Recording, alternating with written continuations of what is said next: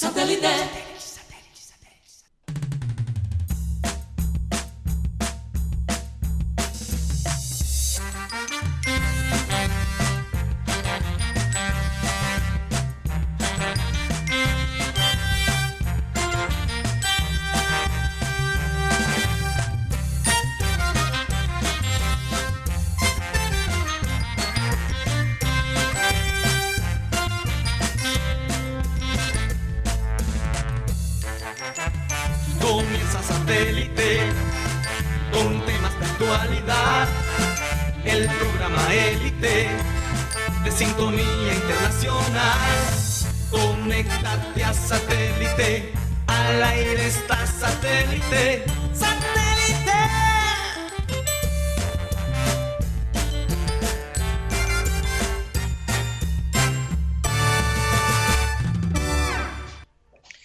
Señoras y señores, bienvenidos a su programa Satélite.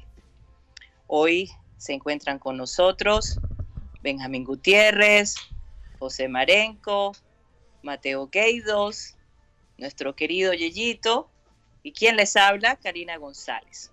Ya Mateo hoy está desde la ciudad de Miami, ya regresó de Los Ángeles, así que ya estamos juntos. Eh, y bueno, ya les voy a contar cuál es la razón por la que estamos todos los González acá reunidos en la ciudad de Miami. Raymond, por favor, dinos quiénes forman parte de la producción de satélite. Karina, muy buena tarde. Feliz de saludarlos a todos ustedes, a la familia González allá en Estados Unidos. Los extrañamos por acá. Y bueno, feliz de que hoy es viernes. Al fin llegó, llegó el viernes y el cuerpo lo sabe, así como decía Marenco. Marenco, necesitamos tu gritico eh, bastante peculiar de hoy es viernes y el cuerpo lo sabe. Como digo, no como decía. Como dice. Hoy es viernes, hoy es viernes y el cuerpo lo sabe. Vaya. Viernes de peluriño. ¡Ay, ya!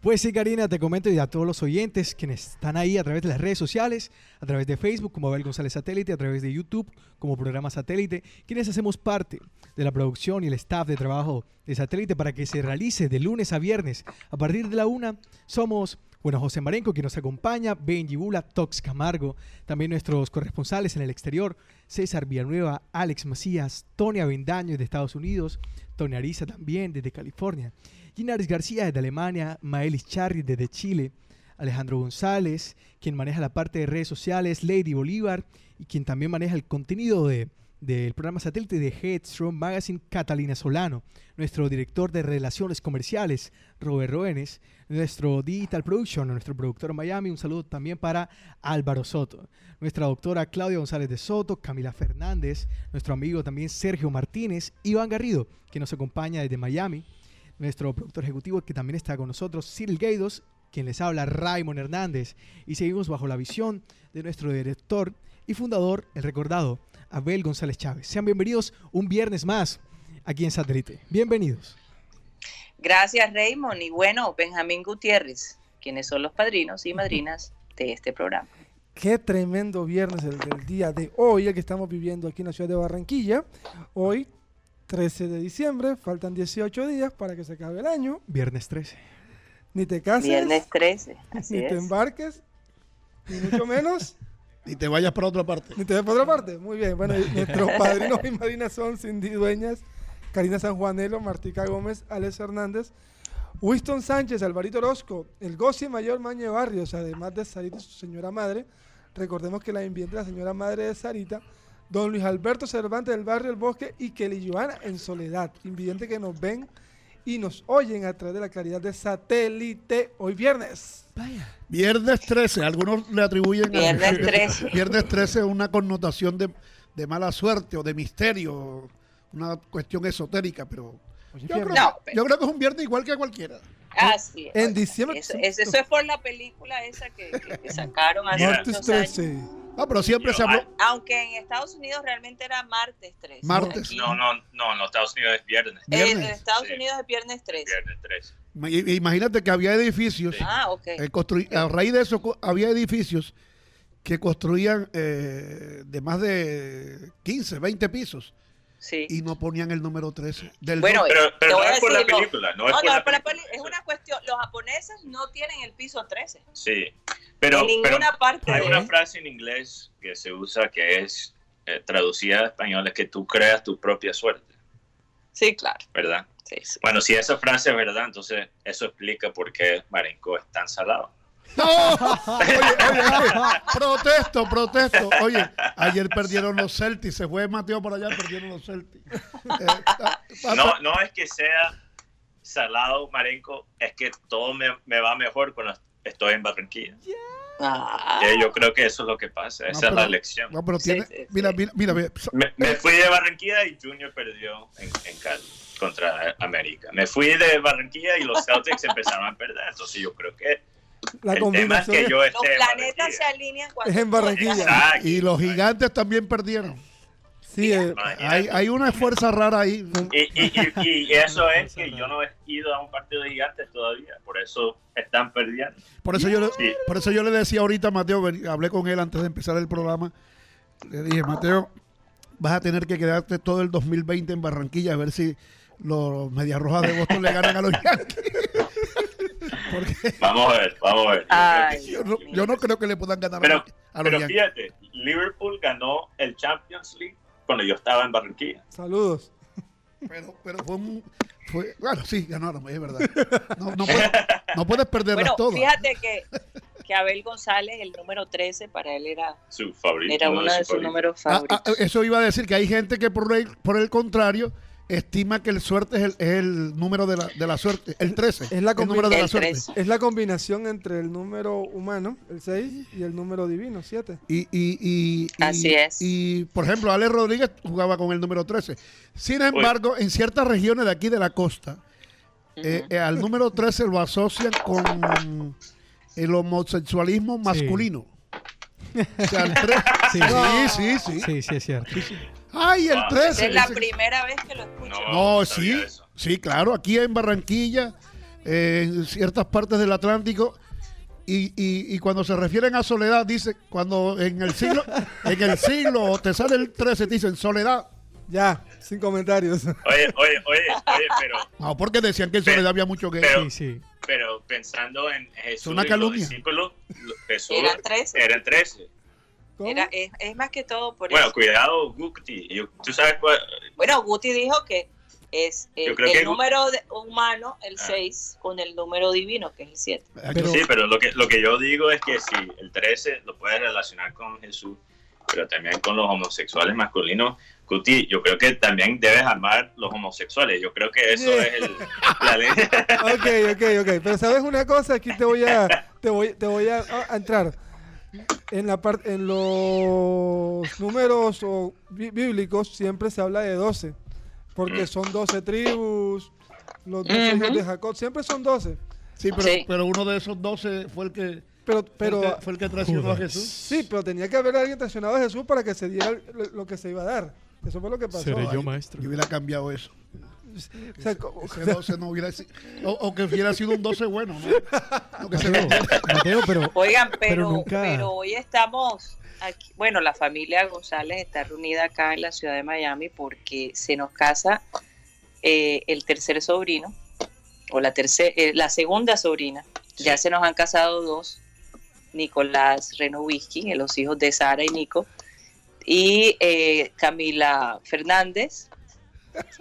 Y ahora viene Catalina Dugán, Oye, la tercera. Karina. Este año íbamos a, te- bueno, a- habían programado dos matrimonios ya de los nietos de Abel. Y Marenco se Eh. casa con un cubano. ah, casa viste, con un cubano. te lo dije. Sí. Mira, mira, Karina, pero aprovecho eso que tú estás relatando ahí para, porque ayer en la rueda de prensa eh, con los peloteros le hicieron una pregunta a Rentería. Y, y es que Re- Rentería se ve, Se ve. entero, que uno lo ve que como si todavía pudiera jugar. Se ve, se- se ve conservado. Y entonces, Ajá. entonces le dijeron, oye, Rente, tú que serviste de guía para esos muchachos que están ahí y tal. Y, y no es que te esté diciendo viejo, eso creo que fue Fabio Poveda Jr. que le, le hizo esa pregunta. Y Rentería le dijo, no, no, ya yo estoy viejo. ya yo, ya he comparado con ellos. Y entonces fíjate tú, tú estás relatando que ahora un so- una sobrina tuya se va a casar y ya se han casado dos.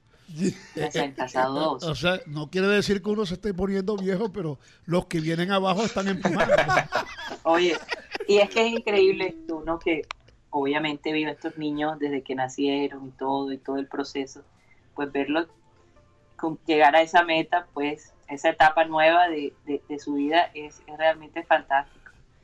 Eh, un poquito difícil, porque obviamente se va a sentir un, un hueco enorme, la ausencia de mi papá, sobre todo cuando todos estamos juntos, ¿no? Era algo que él disfrutaba enormemente. Sí. Entonces, eh, eh, es un año que obviamente de, de- de muchos ajustes para la familia, de, de aprender a, a- a no verlo a él en estas actividades. Pero sé que su presencia y su espíritu va a estar con nosotros siempre. Fíjate, yo, que- yo, yo soy testigo de que cuando nació, no sé cuál de ellos fue eh, el primer nieto de Abel, Nicolás, sí. Nicolás, ok. Cuando nació el primer nieto, que él llegó a la emisora y habló de eso. Fabio Sí. Poveda Márquez, se, eh, mm, digamos, que, no que se burló, pero le mamó gallo, más bien.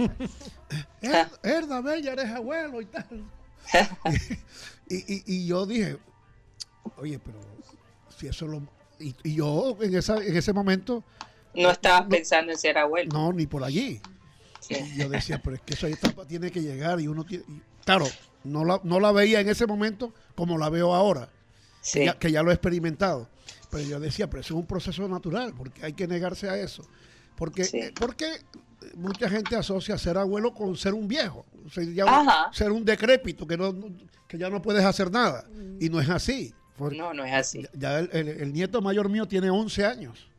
Y a mí me complace verlo crecer. El otro día le relaté que quedó campeón en fútbol y ya se graduó en, en primaria. Entre otras cosas, una, una de las actividades que he visto yo en los últimos, bueno, últimos años, diría de los últimos 25 años hacia acá, Sí. que, que, que, que- que han implementado esas cosas en los colegios de graduar. a- a- hacen grado hasta de kinder, Sí, desde claro. kinder para primaria. Entonces, le celebran el grado y tal, y, y después en primaria lo mismo. Y pienso yo que es una manera de, de- de- de comercializar eso- esos logros, porque Sí, claro. Claro. un niño de un niño de kinder, ¿qué puede celebrar?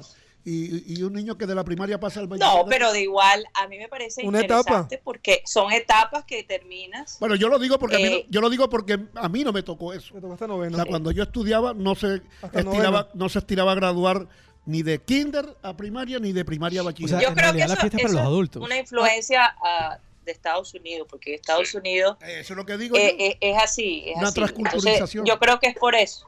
Eh, eh, puede que de unos 15 años para acá, ¿verdad? Eh, Mm, No más. Y- y- más. No, Más, no, más, es más. que- y y además cada gradito de eso le cuesta al papá o Yo, a la mamá. yo, bueno, o a los yo- padres. por, por lo menos en mi Tú caso, lograste. yo gradué en, prima- gradué en primaria, Ajá. que fue como en el 99, si no estoy mal. Y en el 2004 Sí, de sí. bachiller. 1600. Mataño. Un poquito antes. Bueno, pero lo que yo quería cerquita. Lo que yo quería destacar, lo que decía Marenco, es que en muchos colegios se, se da desde primero a noveno, que es la básica, se gradúan y después, cuando se, décimo y once, que es el, que es el bachillerato o, la, o lo, lo superior, que, que este es el grado total. Y, y- con mis hijos, ah, bueno, no, con, con la hija mía, la última, sí me tocó graduación de primaria, y graduación, gra- graduación de bachillerato y graduación de, de la universidad como, arqui- como ingeniera. Y después el, el- el posgrado que hizo. Me, ha tocado cuatro, me tocó cuatro con ella. Wow, mate. Fue- Marenco, esa pero fue la historia, Marenco. Porque ¿Ah? si ni siquiera puedes convencer tu nieto en ser beisbolista, ¿cómo vamos a convencer a la gente en, en aquí en la costa? Dice el béisbol. ¿Cómo, ¿Cómo me vas a convencer a mí a dejar el, al fútbol?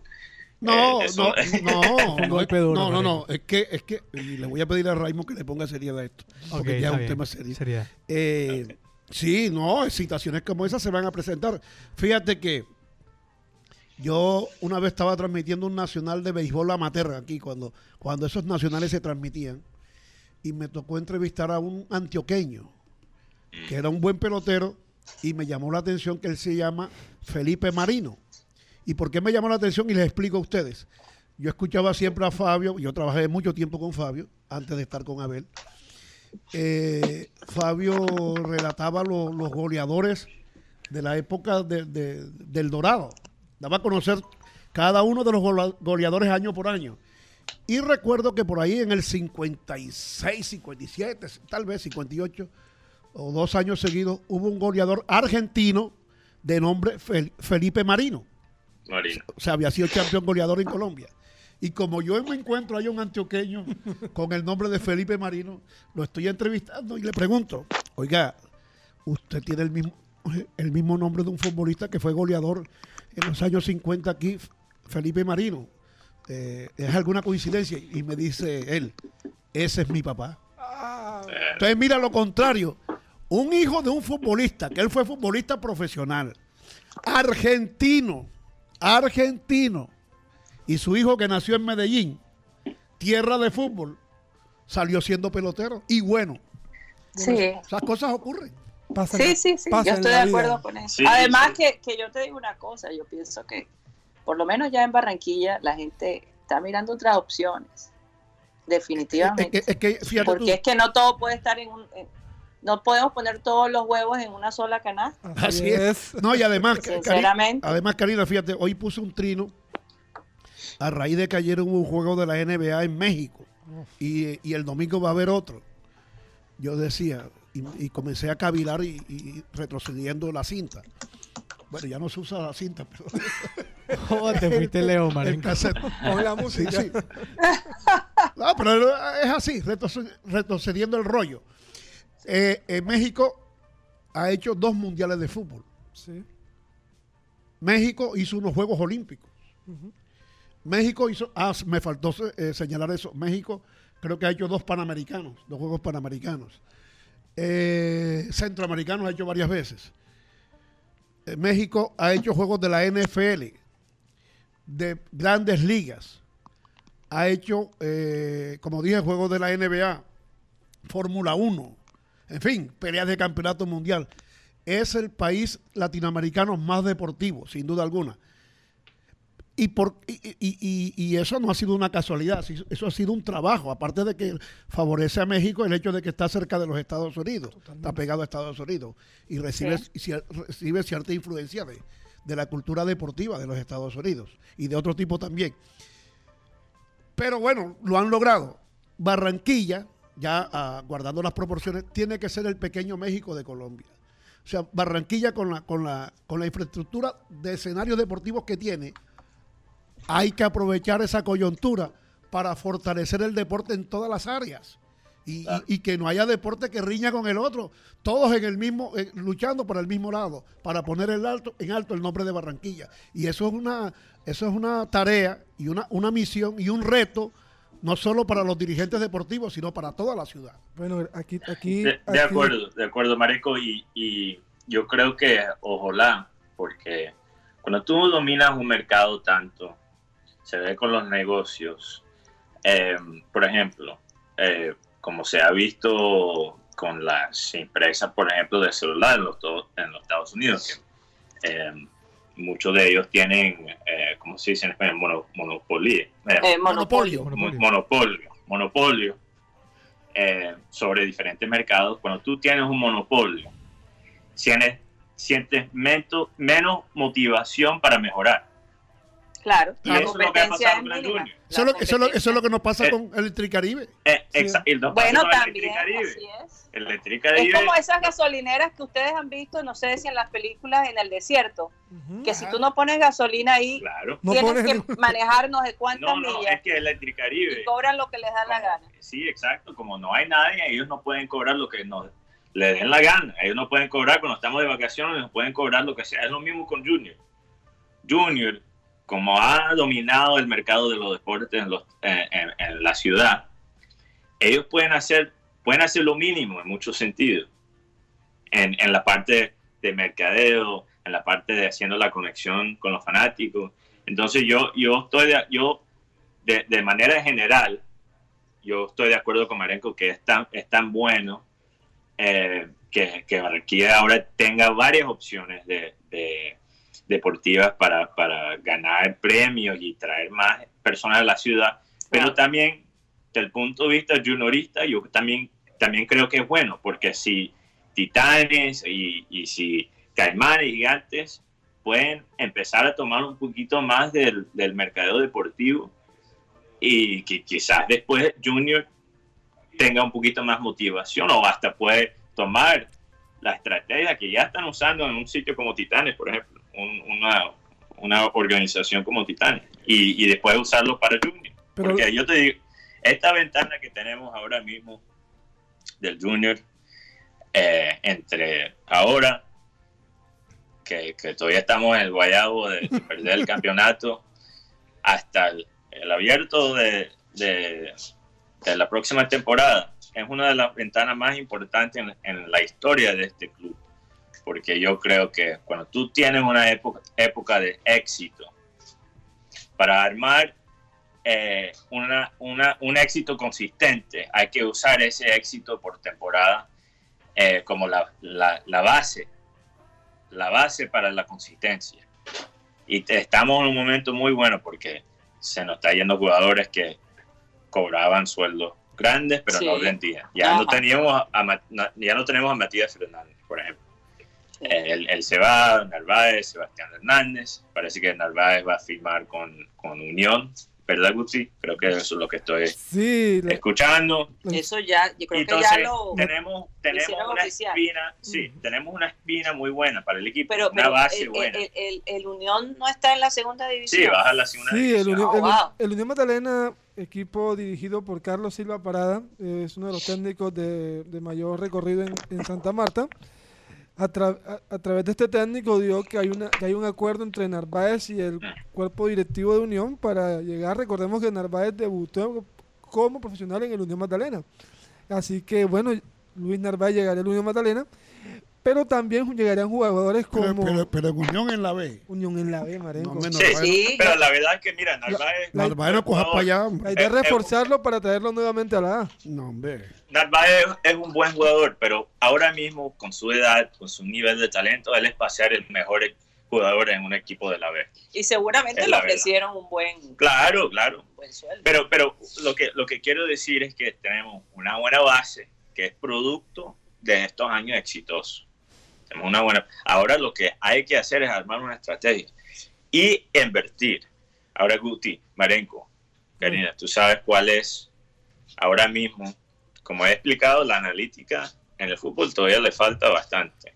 Pero están, están notando varias tendencias muy básicas. Por ejemplo, ¿tú sabes cuál es el único factor en el fútbol de Europa que puede quizás predecir consistentemente el éxito? El único factor en Europa. Eh, eh, Se, eh, se lo puede imaginar. El, el único factor, por lo menos de lo que se ha estudiado en Europa, que puede predecir el éxito de un el equipo, dinero, la cantidad que les pagan en sueldo a los jugadores. claro.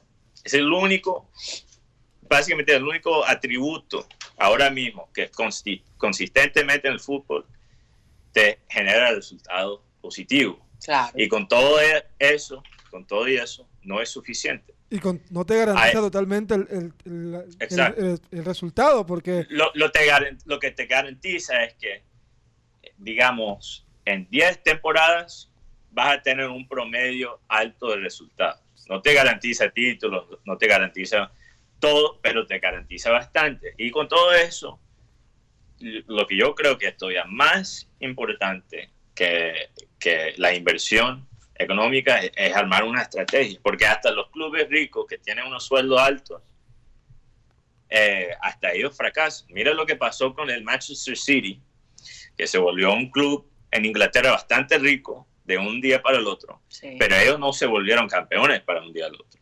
¿verdad? sí. Ellos solo se volvieron campeones consistentemente cuando armaron una identidad. Y lo mismo tiene que pasar con Junior.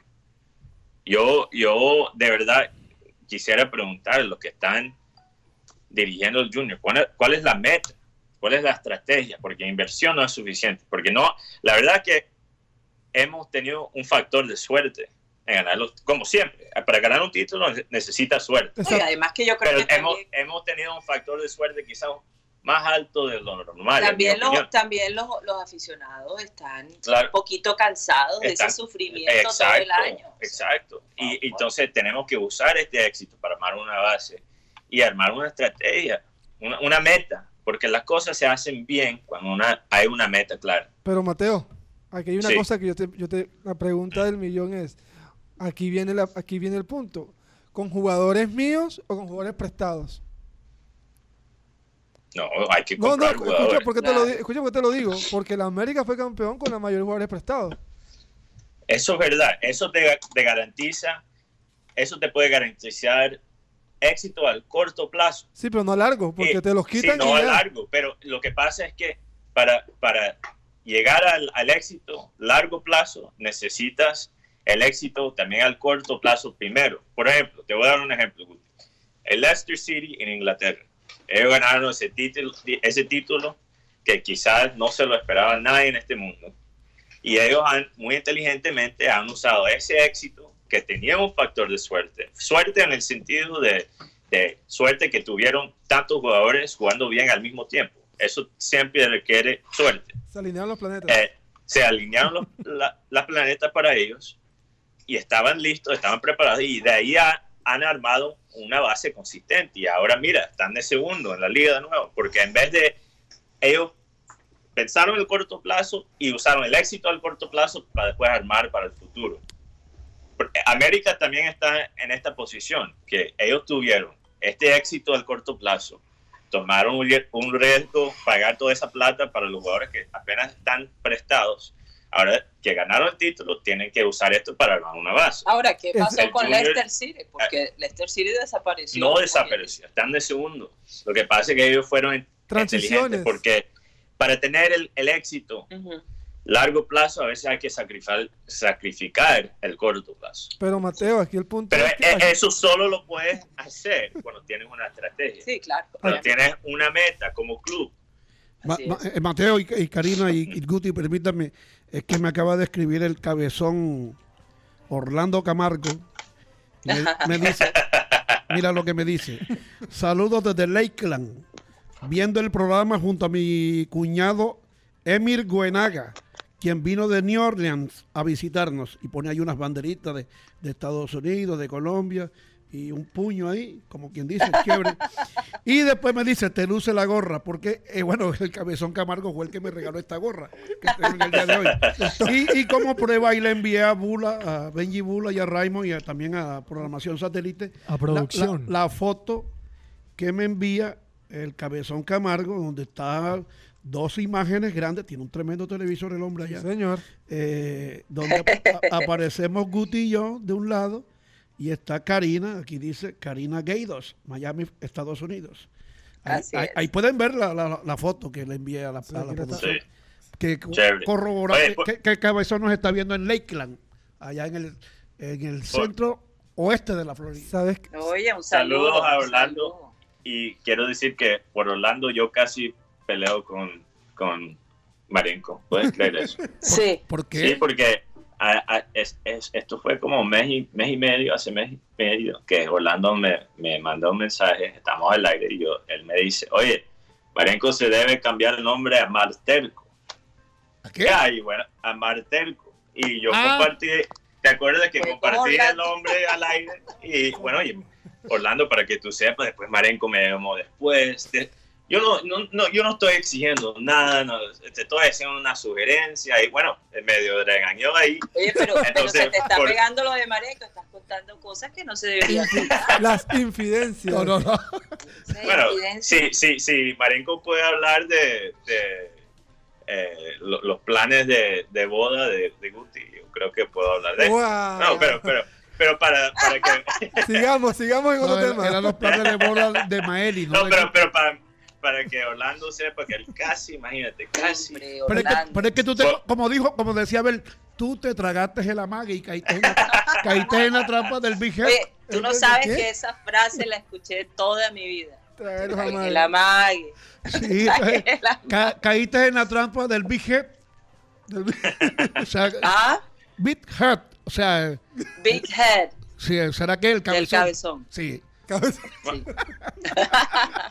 Bueno, un saludo, un saludo para él, Para Orlando, todos sus, para el cabezón. sus familiares. Me imagino que están reunidos para las festividades navideñas. No, pero es que fíjate, fíjate que algún día llegó allá al programa eh, un señor, bueno, un joven, un joven adulto, bastante, ya bastante adulto, pero joven, y llegó con su hija, que tenía en ese entonces como 8 o 9 años. No, él me escribió primero, me llamó, él me ubicó, no me acuerdo bien, pero fue a través de mí que él pidió el favor que, que quería llevar a su hija al programa. Y cuando él llegó con la niña, la niña empezó, cuando ya la presentamos, que la niña empezó a cantar, desbordó un talento Uf. tremendo, único. Mm. Y tal, y bueno, nos quedamos encantados ahí, aplaudimos, en fin. Y después él me llamó a un, a un lado y me dijo, yo soy hermano del cabezón. O sea, para- el, el hermano, el hermano para poder referenciar bien de dónde procedía él, él se llama Irving. Er- sí, Irving. Me dijo, Ervin, Ervin, Ervin. Ervin, se llama Ervin. Ervin Camargo me dijo, yo soy hermano del cabezón. De una. Ya, yo ahí se habló, ya- le dijo, hombre, si así es mi llave, mi hermano. ¿Sabe quién es la niña? Se llama Salomé, Uf, que después estuvo en RCN por En un Factor buen, buen X. tiempo, ¿no? No, y quedó ahí en y, a- RCN. y ahora Sí, tiene en una RCN. ca- carrera promisoria. Sí. Y el hermano Sí. también es cabezón. Eh, un poquito menos, pero, pero también tiene que usar gorra triple XL. Bueno, co- como, las mías, como las mías. Ay, Mateo, ay, Y fíjate cómo son La las gente fíjate, inteligente tiene la cabeza Mierda. fíjate tú cómo sí. son, fíjate tú cómo son las casualidades de, de la vida. Tiempo después, yo logré un contrato de publicidad con el pibe Valderrama para una empresa de muebles aquí en Barranquilla. Ujú. hicimos, fuimos allá y arreglamos el precio y todo eso. Y entonces nos enviaron a un sitio, a un estudio donde había que hacer la, la- la- la- la producción de televisión. Porque, bueno, porque fue televisión, prensa y, y radio. Pero, pero el trabajo más fuerte era el de televisión, porque tú sabes que la televisión, lo, eh, la gente ve un, un- un comercial de 30 No, segundos. no, no, demanda y- y- mucho más. cree que eso favor. fue hecho así rapidito, ¿no? de una. No, Para, no, no, para- no. para hacer ese comercial hay que durar a veces hasta dos días y de pronto más. En fin, para hacerlo de calidad. Sí. Y eso fue lo que duramos, dos días en ese trabajo con el pibe. Bueno, duramos yo estando ahí, yo no hacía nada. Yo, yo estaba, yo era el representante del pibe, pero tenía que estar ahí. Y resulta que la compañía o el, el estudio que, que, estaba, que realizó ese trabajo fue el del, el del hermano del cabezón, Erwin. Trabajaba en eso. Te siguen. Oye, oye, pero hablando de exjugadores, Marín, como mencionaste ahí el, el pibe, eh, bueno, un nombre que estoy escuchando bastante eh, para el Junior, eh, este jugador Carmelo Valenciano. Valencia, No, no, Valencia, Valencia. Valencia. ¿Tienes, Carmelo Valencia. tienes a Valenciano entre ceja y ceja. de- No, no, no, pero lo que espera, es, día. que, es, que, es que me adelanté un poquito, porque Valenciano sí tiene que ver con esto. Totalmente. Por eso dije, por eso dije exjugadores. Valenciano salió con unos comentarios diciendo, no, Carmelo Valencia es jugador de- de clubes de, de Equipo chico, chico. al- qui- equipo chico y no sé qué. Y, mira, esos son... eh, yo, yo, no, yo no tengo quizás una opinión sobre, sobre si Valencia, Valencia es el, el, el jugador adecuado para el Junior, pero esos son los tipos de comentarios que no me gustan. Son, Mala leche. son, ¿Con base a son- qué? son- a a base de qué? De, de ¿Dónde poco- están las estadísticas? comentarios de, de poco análisis. Mala leche, Pero- comentario. A- Ahora, si No, tú quieres no, no, son decir, son- ok, son com- Carmelo, Son, comenta- Carmelo- son comentarios muy emocionales. Y muy te, emocional, pero espera. y te voy a, si no, pero tú- te voy a decir algo, porque he visto en, la- en las redes sociales casi todos los que han escrito de aquí, de aquí de Barranquilla, fanáticos e incluso periodistas, no están de acuerdo con esa contratación. No te- es que- Claro. es que- es a- yo- eh, pero espera, por eso yo digo que, que, que yo no esté, no es que esté de acuerdo con la contratación, es la manera que Valenciano se está expresando. Pero Yo, yo quisiera que más analistas hablan de una manera un poquito más honesto y no, no de una manera que solo eh, lo que produce son emociones Ujú. y, y- y- y división. Y va- Vamos de verdad a analizar el por qué este man quizás no es el, el- el jugador adecuado. Porque lo que pasa también, y, y- y le echo la culpa al club tanto como a Valenciano, es que por el club no tener una estrategia fija, por no tener una meta evidente para, para toda la organización, ellos se prestan para estos tipos de comentarios. Porque después Valenciano puede criticar, buscar cualquier tipo de ángulo. O otros periodistas también que hacen comentarios parecidos. Pueden encontrar cualquier tipo de ángulo para criticar. Y entonces el club se presta para esto. Yo creo que sí.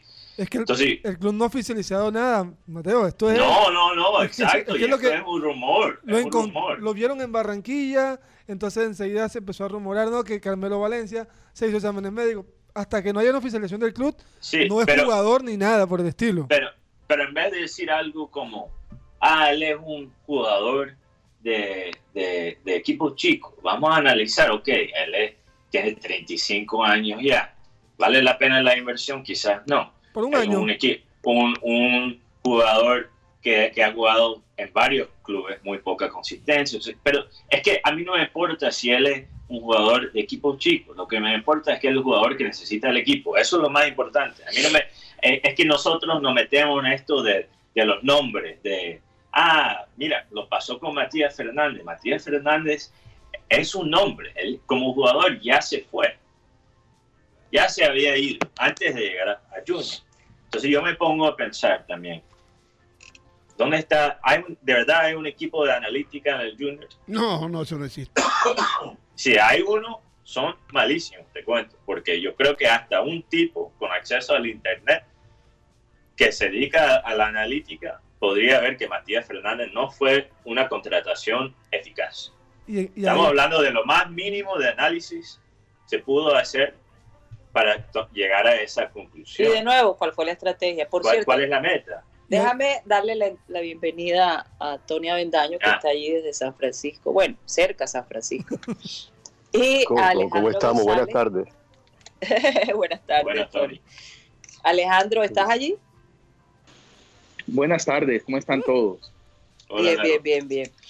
Ale, eh, y por cierto, les quería contar ayer qué fue lo que eh, tú estabas en el eh, en uno de los hoteles de la ciudad de Barranquilla donde eh, el, el Galaxy, el equipo de LA Galaxy. LA Galaxy eh, de Los Ángeles está visitando la ciudad de Barranquilla, pero no es el equipo con los jugadores, es- parece que es parte de lo que de la organización del Galaxy. Cuéntanos un poquito qué pasó allí. Sí, te comento, el tema de Los Ángeles Galaxy estuvieron ayer aquí en el Dan Carton. Eh, estuvieron algunos jugadores, estuvo un jugador mexicano, y ahora no recuerdo el nombre de él, Jonathan Dos Ah, Santos. Estuvo sobre Ah, Dos un jugador Jonathan. de la selección de México. Jonathan Dos Santos. Exactamente. Sí. Y estuvo el equipo médico y el equipo eh, deportivo que, que hace eh, los que les hace el seguimiento a, a todos los jugadores, sobre todo enfocados en la parte de nutrición. Esto era un evento eh, parte de la gala navideña, una, una serie de eventos que están ahora haciendo por parte de Herbalife Nutrition y van a estar aquí como estuvieron anoche en la gala compartiendo con, con distribuidores de la compañía, van ahora para Cartagena y Bogotá.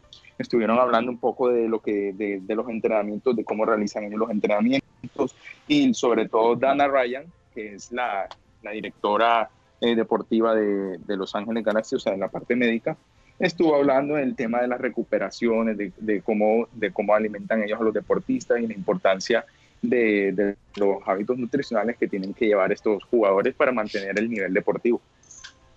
Oye, Bueno, me parece Qué, increíble. qué lástima que no estaba allá. Sí, pero, Pero- te pero digo aquí que, que- La, la gente puede preguntar cuál es la conexión con Colombia. Bueno, Herbalife también es patrocinador oficial de Millonarios.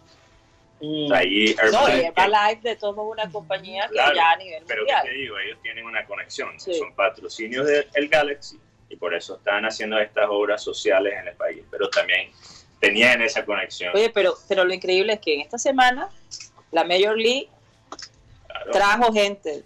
Ahora la gente de, de Herbalife trae gente Pero también a Lo que Barranquilla. pasa es que Barranquilla y Cartagena están haciendo este, este programa que se llama Más Deporte, Más, más Futuro. Mm. Suena como nuestro podcast. Eso iba a decir. Pero entonces Sí, no, la ciudad parece que están haciendo, la costa está haciendo un programa cada año para traer como estos tipos de eventos. Ah, eh, Oye, esta- y aprovechando que está Tony Avendaño, eh, estaba leyendo un artículo que publicó Sergio Martínez que me pareció interesante. Un saludo para Sergio. Oye, el primer, la primera carga que se transporta en un eh, camión manejado eh, sin, sin, sin chofer. Se fue desde Sí, sí, sí. California hasta Pensilvania. Mala noticia para el chino Ortega. Hombre, si el, chi- el chino Ortega está perdido hace rato. ya está. Mira, aquí estoy manejando. Lástima que no puedo poner el video. Estoy en una calle que se llama Magdalena y la calle Foothill en la ciudad de Los Altos, donde yo le he dicho que Ajá. están todos los. Aquí todos los carros pasan sin, sin, sin gente. O sea, porque aquí los, yo les he dicho que aquí los prueban. Y estoy Sí. exactamente en la esquina donde, donde ellos se encuentran. Y yo no sé si tiene como que un señor en un centro comercial que los controla. La verdad es que no sé, porque además no tengo tiempo para mirar pero estoy exactamente en el punto donde ellos se, se- se cruzan. Antes eran unas camionetas van, ya no son unas van de, de- de una de las empresas aquí de Chrysler, ya son camionetas Ford, ya hay Toyota. Yo creo que ya todos están en lo mismo y esta es el área donde se prueba en las calles. El camión Oye, no lo he eso visto. asusta, te digo de verdad. Ver un carro y Sí, que no haya sí, sí. alguien sentado manejando. Es- es- Sí, eso de verdad me, me va a impresionar. No, Pero te puedes imaginar muy un curioso, camión de esos curioso. doble troque, de esos No, camiones imagínate, gigantescos. imagínate que tú te pase al lado, Karina, y oyentes, que tú estés pasando por un carro y ves el señor que no va nadie ni chofer y que va una persona sentada al lado hablando. Y tú dices, ¿qué pasa? No, eh, eh, eh, Tony, eso, eso como ya unos lo han ido, digamos, orientando con relación a eso, pues no nos sorprendería mucho. Pero tú te imaginas que se pudiera transportar en el tiempo hace 25, 30 años atrás y en un callejón oscuro te pasa eso. No, El carro, el carro moviéndose. sales volando, Sí, sales No, volando y- de ahí. dice yo- que es un fantasma. Imagínate que, que donde yo trabajo, eh, hay- yo- yo- lo- lo- lo- los funcionarios de la, de la escuela tenemos un parqueadero especial, pero está en la parte de atrás y la calle es como un callejón, más o menos así como tú describes, y, y no está pavimentado. Entonces, ahora yo no sé si les han dado permiso, y entonces en la noche esa área no está como muy, muy, como muy ah, iluminada. Y de pronto Ajá. ya, ya los tipos de la van ya se metieron por ahí, entonces ellos están probando de que, que sí pueden meterse. Y entonces eso que decía Alejandro ahorita, tú te quedas sorprendido, a las 8 de la noche pasa el carro, y tú, ahí va el hombre. Y, y, y la verdad es que a mí me causa mucha curiosidad dónde están las personas que lo manejan. Eso sí, yo, eso es lo que yo quisiera saber, dónde están sentados. Oye, es que si va- van en computadora atrás o van en una moto, no sé qué imagínate, hacen. Tony, que este camión transportó 40 mil toneladas de mantequilla. Esa fue la carga que llevó. Es el pri- la primera empresa eh, que, que hace esta, esta, este experimento. Y te voy a decir, ese viajecito no es cualquier cosa, porque nosotros No, lo no, hemos no. hecho. Claro, claro. Hemos atravesado Estados Unidos. Sí, sí. Eh, Y- y, que- se pasa por que- montañas y se pasa, o sea, manejar un camión como el que ustedes, las personas que nos están viendo, eh, vieron ahorita una foto de este camión. eh, ¿Tú te imaginas pasar y ver ese camión sin nadie manejando? Así es que es una locura. Yo creo que eso aquí. puede ocasionar más accidentes de la impresión. Porque ya en California la gente está muy acostumbrada a ver este tipo de cosas, Bueno, pero en tampoco tanto, Pensilvania... pero de vez en cuando tú ves, por ejemplo. Oye, si, si fuera aquí en Barranquilla, unos accidentes y el trancón que generan de todos los chismosos, No. sería impresionante. Ya, locura. Imagínate las decisiones que tendría que tomar esa inteligencia artificial en, No. en la calle de Barranquilla. Porque tú sabes, eh, eh, una de las críticas más grandes de esto, de, de estos carros sin conductores, ok, por ejemplo, si tienes que escoger entre chocar con una niña que se atravesó en la calle y el que está al lado tu- el otro carro que está al lado tuyo, ¿cuál escoges? O sea, la, la situación es Bueno, se supone que la persona que está manejando el carro ve lo que está pasando. Claro, no, no, claro, claro. Entonces maniobra. Hay carros de esos, según he leído, que tienen unos sensores que le Sí. indican cuando hay un obstáculo. ¿no? Y- y- Sí, sí, sí. es más, ya no pasó un cámara. accidente Le voy de a mandar una Ya un carro sin, sin chofer atropelló a, a- a alguien. Aquí Javier Sánchez Polo dice, los cargaron de mantequilla para que el golpe fuera suave. Yo sí creo, yo sí yo, creo. yo lo que, yo, yo lo que sí estoy seguro es que esos carros autónomos, si los trajeran ahora mismo aquí a Barranquilla, cuando digo ahora mismo, quiere decir en un mes, dos meses, aquí fracasan. Totalmente. Aquí fracasan. Y si aquí fracasan por ahora. Imagínate Bueno, si ahora- aquí hay allá en Barranquilla accidentes con los choferes. No, Porque eh, no, no, no, no, no, o sea, no, no La, cumplen la con razón todas que las señales. fracasa eh, nos podemos echar a nosotros mismos la culpa, todo lo que queremos, pero la verdad es porque las calles no son bien organizadas. No, no, no, de ninguna forma. No, pero, pero, ya- pero, ahora- pero ahora además, les voy a pasar. Digo, Tony, pe- pero aparte de que las calles, como tú dices, Mateo, no son bien organizadas, yo no diría tan eso de que no son organizadas, sino que no se construyeron para el caudal, y valga la, la expresión, el caudal de, claro. de vehículos que hay hoy en día aquí en Barranquilla. Claro, claro. Total. Eh, Las vías son muy pequeñas. Y aparte de eso, somos muy desordenados. Eh, eh, Desordenado y sí, no hay una lógica clara en, en la manera que se construyeron las calles y eso es lo más importante para yo creo que un carro Pero es que, es que lo que pasa es que no solamente son las calles, la cantidad de edificios que se están construyendo, por eso las calles quedaron que pequeñas. ocupan demasiado espacio. Las calles quedaron pequeñas para, para la cantidad de, de vehículos que hay en la ciudad. Y de los y ahora usted, bueno, no sé si Mateo ha vivido aquí un, un 23, 24 de diciembre para que vea Sí, claro. para que vea cómo es el tráfico aquí. No, pero No, sí lo he visto, sí lo he visto. sí lo has visto. Bueno, Sí. yo de pronto no lo has visto por allá por de Murillo para allá abajo. No, no. Ese es bravo. Oye, en el, el centro de no esto- se puede. Estoy tratando de buscar el camión. Voy aquí en mi, ca- mi, mi cauche por aquí por la calle, pero apenas que lo tenga, ojalá que llegue antes del trabajo. Yo le voy a mostrar la van. Si ti- tiene como unas, como unos en las esquinas, tiene como uno, unas antenas que no salen, pero sí tiene unas cosas raras en todos los puntos del carro y estoy buscándolo porque por aquí andan. Entonces, vamos a ver. Está los Tony a la casa del, del, Sí, del sí, carro sí, no, porque están todo el día, es que están todo el día por aquí en una ciudad que se llama Los Altos, aquí, aquí Lo cerca de alto, sí, claro. y entonces por aquí van y se los voy a, por, si lo veo antes Por favor, tienes que mandarnos ese video para nosotros mostrarnos, porque la gente puede pensar que, que no es verdad. Sí que es una carreta de Tony. Sí. Tony de todos modos está en una área donde se ven la tecnología más alta que tú puedas que tú puedas tener. Oye, muchachos, y que- como No, yo- muchachos, y, y, toda, y todavía Junior o no se vale opinar de Junior ya o no. no, sí, No, se no, va. no, no, yo totalmente. tengo más que decir, Tony. Yo también. Sí, ¿qué quiere decir Tony? no, Tony, no, Mierda, no, está- perdimos Tony. No, no, es, se metió en un túnel. un, un, tico, un tico aquí que no hay señal, pero yo creo que aquí hay señal. ahora sí. ahora. Pienso Ok, de ahora- sí. es- y, No, y- y- no, y ubícate eso bien, Tony. Decía Mateo, las contrataciones es algo. Déjenme, me estoy moviendo, me estoy moviendo, me estoy moviendo. Ahora sí me escuchan. Sí, Sí, perfecto. ahora sí, ahora sí. Así. Eh, que decía Mateo sobre las contrataciones es algo muy. Eso, es- eso, eso, esos comentarios, como dice este, Marenco, que se dejan llevar por las emociones y hacen esas cosas y eso no se analizan los, los, lo- lo- la- las estadísticas. Yo pasé ahorita en el grupo de Abel, de las llaves de Abel.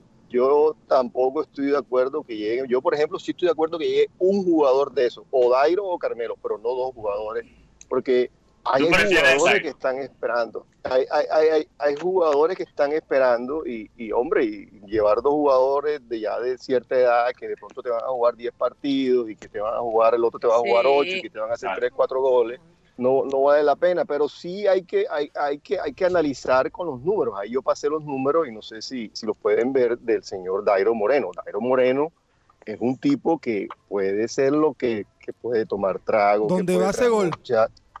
Hace gol. El tipo es una cosa impresionante de goles y nosotros nos hace falta gol. Y no como nueve. Y no como nueve, porque él juega por, juega por, el, por la banda. Llega por la nueve. banda. Pero él como Entonces yo- nueve, nueve no es. Sí, pero, pero eso que decía Mateo, sí, yo pienso que el Junior, desafortunadamente, y para no entrar en detalle, no se maneja de esa manera. Ahí hay de pronto hay algunos temas que internos de, que más se manejan en el equipo y el equipo definitivamente. Eh, eh, es que Tony, Pase. es que Tony, Mateo estaba Pero, preguntando. pero, pero, si- Marico, deja que termine no, lo- no, no, la, para- es una la acotación. idea. Es una acotación a lo que él está diciendo. Que Mateo, Mateo es eh, preguntaba ahorita que si que si había departamento de, de analítica en el Junior. Y le dije, no, no hay. Tan, tan no lo hay que leí esta mañana que Fuachar se estaba reuniendo con unos jugadores para, para, para él negociarlos. O sea, ahí se pasa por encima de cualquier de cualquier oficina y, y- y- y- y- y no se no se puede pensar que haya una, un departamento de analítica. Simplemente él arregla con el que él quiere y fuera. Es que ese es el, es que ese es el punto. y Sí, respecto- pero eh, eh, la pregunta es con base a ¿A qué qué? se toman esas decisiones. Sí, porque eh, obviamente él es el dueño mira, de- mira. de- del equipo, Sí. pero, pero ¿dónde, ¿quién le da a él la información? Me imagino que él debe tener una fuente donde le dicen, este tipo tiene esta, este, esto, este margen de, de goles, esto- o sea, no, no, no va a ser un- una compra sin saber qué es lo que está No, comprando. él sabe, de- él está hablando con gente que, que, que ha visto. O sea, no- Claro, no, no son, no son No, desconocidos. hombre, eh, el que, el que le pregunta fue al programa de ustedes hace dos semanas, hombre. Ah, el zurdo. Hombre, no va a ser, ¿cómo va a ser posible? Oye, pero, pero lo que pasa es que, mira, yo no creo, yo, yo, yo, es que eso es lo que yo quiero saber a base de que están comprando. Porque si tú vas a comprar eh, jugadores, por ejemplo, jóvenes, hay que hacerlo bien. Si tú vas a desarro- a desarrollar el talento que ya hay por, en, en el equipo, el talento joven, eh, eh, entonces hazlo bien. Si vas a comprar jugadores al corto plazo que te dan resultados quizás eh, inmediatos, está bien si tienes un plan de- para después de ellos. ¿Cuál es ahora mismo el plan? Después de, de Teo y hasta cuando llega Tairo Moreno, si llega Tairo Moreno, tiene 34 años, ¿cuál es el plan después de ellos? Está bien Oye, tener... sí, definitivamente este Germán, Bueno, eh, no, el, el Cano. que tú... ha- Ah, Cano, Oh, Cano. Cano, definitivamente eso no va. yo no le, creo. Bueno, yo le la- voy a decir, yo le voy a decir algo a esto sobre el tema. Aquí en Colombia pasa mucho esto y, y es que los equipos contratan 15 jugadores y votan 16. No hay un, no hay una no hay una política en, en los equipos, sino no, llegó el técnico, pidió 15, se fueron 16. No, y, y eso, esa cultura es generalizada porque la gente termina el campeonato. Y cuando digo la gente, no me refiero únicamente aquí en Barranquilla. Sí, yo leo ahí to- todo lo No, que aparece en y di- Colombia. y, dicen. ¿A quién va a traer el América? ¿A quién va a traer el millonario? Pero como si eso fuera así, Claro. soplar y hacer botellas. No entendiendo que depende de muchas situaciones y, y que la parte económica es la más importante. Sí, porque mira, mira, Tony, me, me la, me la parte económica es, la- es lo más importante, pero si, si todavía más importante, más importante que eso es ser eficaz con lo que tienes. No, claro, pero, pero y, sí- y, y, y yo te digo, si nos metemos a hablar de Germán Cano, por ejemplo, o Dairo Moreno, o- y, y ponemos a- empezamos a decir, ah, bueno, esos son jugadores ya están viejos, ya. pero si ellos funcionan, nos pueden rendir resultados. Yo los quiero en el equipo. Totalmente. A mí no me importa el, el historial. Si Mira, es mira, el- mira, el- mira. El jugador que ellos piensan que necesita el equipo está bien, pero Mira, eh, tampoco hay una lógica que ellos pueden decir porque a veces nos enfocamos en el talento joven, a veces nos enfocamos en traer ju- jugadores de experiencia, que la, la realidad es que el único que ha funcionado así es, es Teo. Sí. Y, y entonces yo, yo me pregunto también, ahora, ¿es, es- es fácil, es mejor ser muy bueno en uno o dos cosas que ser mediocre en cinco o seis? Y, y yo, yo me pregunto, este equipo de Junior, ¿en qué es bueno? es ponerla para ir a la gente. A veces, Claro. exacto, el, el único que, que ellos Poner hacen con sufrir. consistencia es hacernos sufrir. Mira, eh, eh, perdóname, Mateo, que por aquí escribió Tony Ariza. Dice, dile a Tony, o sea, a. Tony Avendaño, que la multa por conducir y hablar o chatear por celular es de 450 dólares. Pero él tiene hand free, él tiene Dile- las manos libres. Sí, señor. Dile al Hablar tocayo- por Bluetooth. No, por hablar. Si tiene mala... No, no, no, no. ¿De qué estás hablando? Tú puedes hablar, tú no puedes tener el celular en la Pero mano. si- Estoy Pero leyendo, Si tú tienes Bluetooth, tú puedes manejar perfectamente Sí. hablando. estoy teléfono. leyendo lo que me dice Tony. Me dice, dile a Tony que la, mur- la multa por conducir y hablar o chatear por el celular es de 450 dólares. Dile a Tocayo que tenga mucho cuidado. Uf, O sea, Oye, pero es de que- pronto, que yo no pensó, en la, entiendo, de yo no pronto entiendo. pensó en la foto, en la foto, tiene razón, tiene la foto. Sí, sí, estaba En la foto sí, en la foto sí. Que si Sí, te pones yo- a yo- yo de tomar a- foto, video, y ahí sí te pueden Y eso, multar. Pero eso- hablar por teléfono, o Mientras con la- no lo mientras tengas no en lo las manos, tengas en las sí. manos, no hay ningún aquí problema. dice, dile, Pero, Marenco, te estoy diciendo, o sea, yo viví en Los Ángeles, Bueno, y yo- se- me pusieron una multa la primera Ay, vez no para que todo lo sepa. Eh, Ah, eh, bueno, o entonces- sea, me Y- pusieron una multa por tener el celular en la mano. Bueno, entonces Y ahorita... 150 dólares pagué, pero si tú hablas ¿En qué por época? el Bluetooth, por el, el, el hand free que llaman en las manos libres, tú puedes hablar por teléfono. Imagínate tú qué tal que uno no pudiera hablar por teléfono y necesita direcciones o algo así. Eso, eso, eso no es así. Pero- y- explicando y- mal. Yo simplemente transcribo lo que él me escribió aquí. Y otra, y Y- otra cosa, ayer estaba medio cabrero, cabrero él con el, con el hombre que habló al final, el español. Ay, no, ni, ni hablemos de eso. ¿Por qué? ¿Qué pasó? Por lo que dijo de Trump. Sí, ¿Qué sí. Eh, tiene su opinión y el señor de Miami. No, no, no, eso de que estaba opinión. medio cabrero lo puse yo. Él no- es- eso- para Entonces no pongas palabras Yo- que él yo- no dice. No, Yo es que, es que. Karina, no me dejas eh, eh, eh, eh, esbozar el, la- el concepto y la, la situación. Él me dice aquí, pero no es cuestión de votación. Los cargos contra Trump, ningún juez los consideraría. No hay pruebas. Tú no puedes de- eh, de- destituir a un presidente con solo decir que escuchaste, decir que él dijo o que alguien dijo. No hay pruebas. Pregúntale al español qué pruebas mostraron los demócratas a ver qué te dice. Eso Primeramente, sí hay pruebas, y eso es falso lo que dice Tony Arias. Segundo, segundo, la- eh, hasta los, los propios republicanos lo dicen. Ellos ni siquiera ya lo están negando lo que hizo Trump. La- el tema es si eso, por eso lo deben quitar como presidente. Eso es el debate. Entonces, primeramente, él está equivoc- equivocado. Ya, ya es imposible negar eh, eh, que, que Trump hizo lo que hizo con el presidente de Ucrania y si hay, sí hay pruebas. Si tú, Eh, si tú. Que lo Segundo, vayan a derrocar, eso no va a pasar. Si tú fueras pero sí le va a afectar Segundo, segundo. No, no, no se sabe. Para dar un ejemplo, si alguien, afectar. si alguien me dice, yo creo que, que, que hay, si alguien te dice a ti, por ejemplo, Marek, yo vi un asesinato, ¿verdad? Y tú le cuentas eso a la policía, lo van a tomar en serio. Eso no, o sea, eh, eh, eh, eh, estamos investigando, estamos haciendo un, un juicio. No se ha, no se ha castigado todavía eh, Claro, a, a Trump. claro, claro. Pero lo que pasa es que él ni siquiera ha querido ser parte del proceso, Sí, que es otra, otra está- cosa. Ahora, si él de verdad lo que es dice- lo que inocente, se- esto va a ir al juicio. Esto va a ir al juicio y vamos a ver toda la información públicamente. Y de ahí se toma una decisión.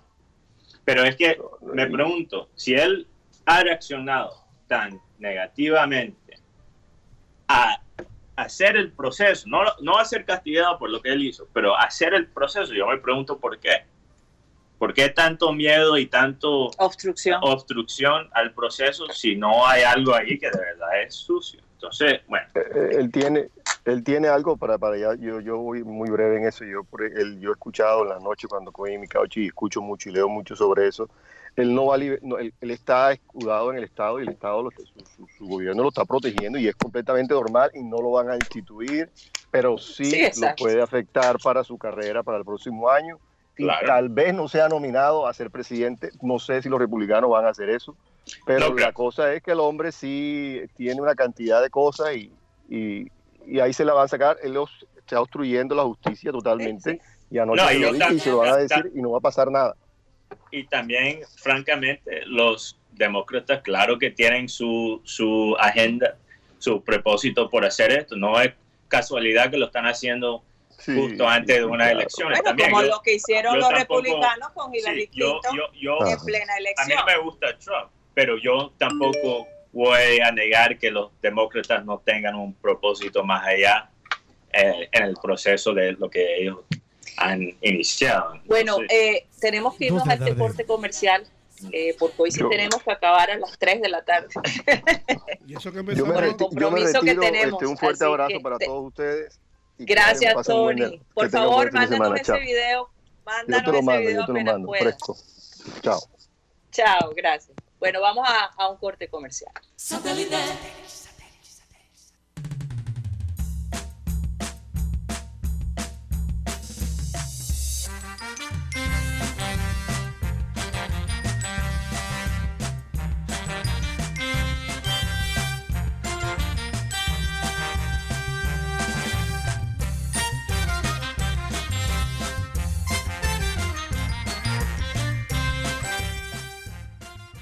Y a esta hora de la tarde, ya transcurrido la primera hora de programa, vamos a saludar a nuestros patrocinadores, quienes están ahí y quienes nos apoyan, apoyan el programa satélite día a día. Recordemos que estamos en nombre de CopyX. En CopyX ofrecemos impresiones, diseño gráfico, copias, transcripciones, empastes, encuadernación, servicio de escáneres y mucho más. Todo lo que tiene que ver con la parte digital del diseño digital lo puedes encontrar en CopyX. En CopyX, sus soluciones a sus necesidades publicitarias se las elaboramos con la mayor rapidez y la mejor calidad. Contando además con entrega a domicilio, puedes llamar a CopyX al teléfono 358 4310 o puedes acercarte. Estamos ubicados en la carrera 52 con calle 72 para que te informes y pidas los servicios de CopyX que tiene para ti. También estamos en nombre de Headstrong Magazine y Headstrong Magazine, la revista virtual, el magazine virtual de actualidad, innovación, tecnología, lo que está en tendencia y de moda en el mundo. Lo puedes encontrar aquí. Las noticias interesantes y mucha información puedes encontrar en Headstrong Magazine. Puedes buscarnos vía web.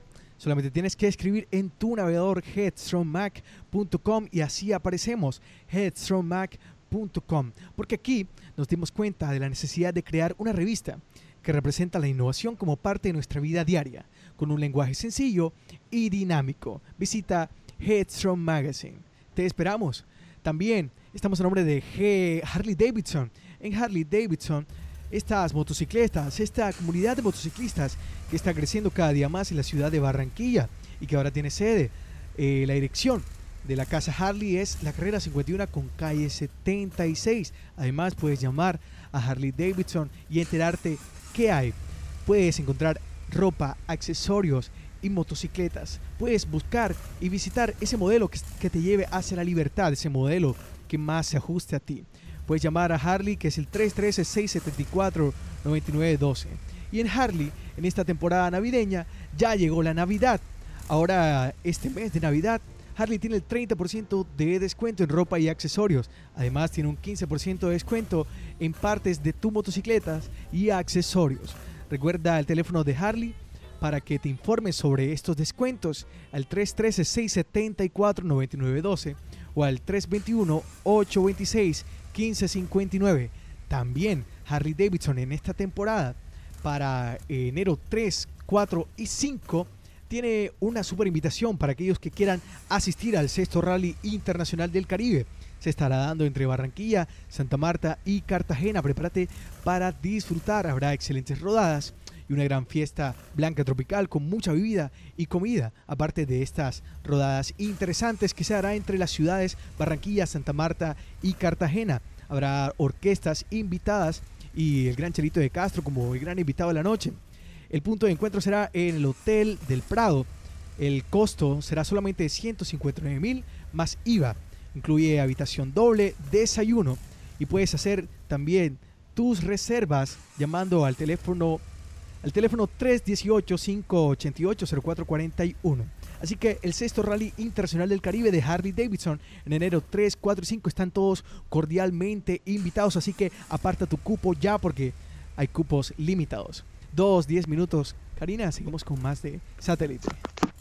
Gracias, Raymond. Y bueno, eh, quería recordarles a la gente de, a los oyentes de, de satélite que, que que, que no se olviden de, lo que estamos haciendo. La Harley Davidson y programa satélite, junto con Héroes sin Capas, de recogerle estos regalitos a 200 niños, eh, niños que de escasos recursos y que le queremos hacer una Navidad feliz. Así que de corazón les pido que, nos ayuden a cumplir ese sueño y que nos apoyen en esta buena causa. Eh, Raymond, dinos por favor dónde pueden eh, dejar los regalos eh, la gente que, quiera donar. Sí, bueno, los puntos pueden ser la casa Harley, la dirección de Harley Davidson que está sobre la carrera 51 con calle 76 para que se ubiquen mejor en todo el bulevar de la 51 enfrente de Crepes and Waffles, llegando casi a la 76.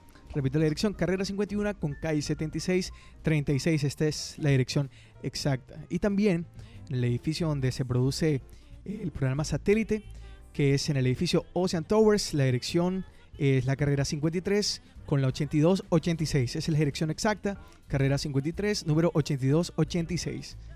Bueno, y quiero que la gente que deje el regalo, ya sea en Ocean Tower o, o en eh, la Harley, se tome una foto y no las mande, porque me gustaría mostrar la foto de las personas a lo largo del programa que apoyaron esta noble causa. Una manera, pues, de destacar su iniciativa, ¿verdad? Y su apoyo.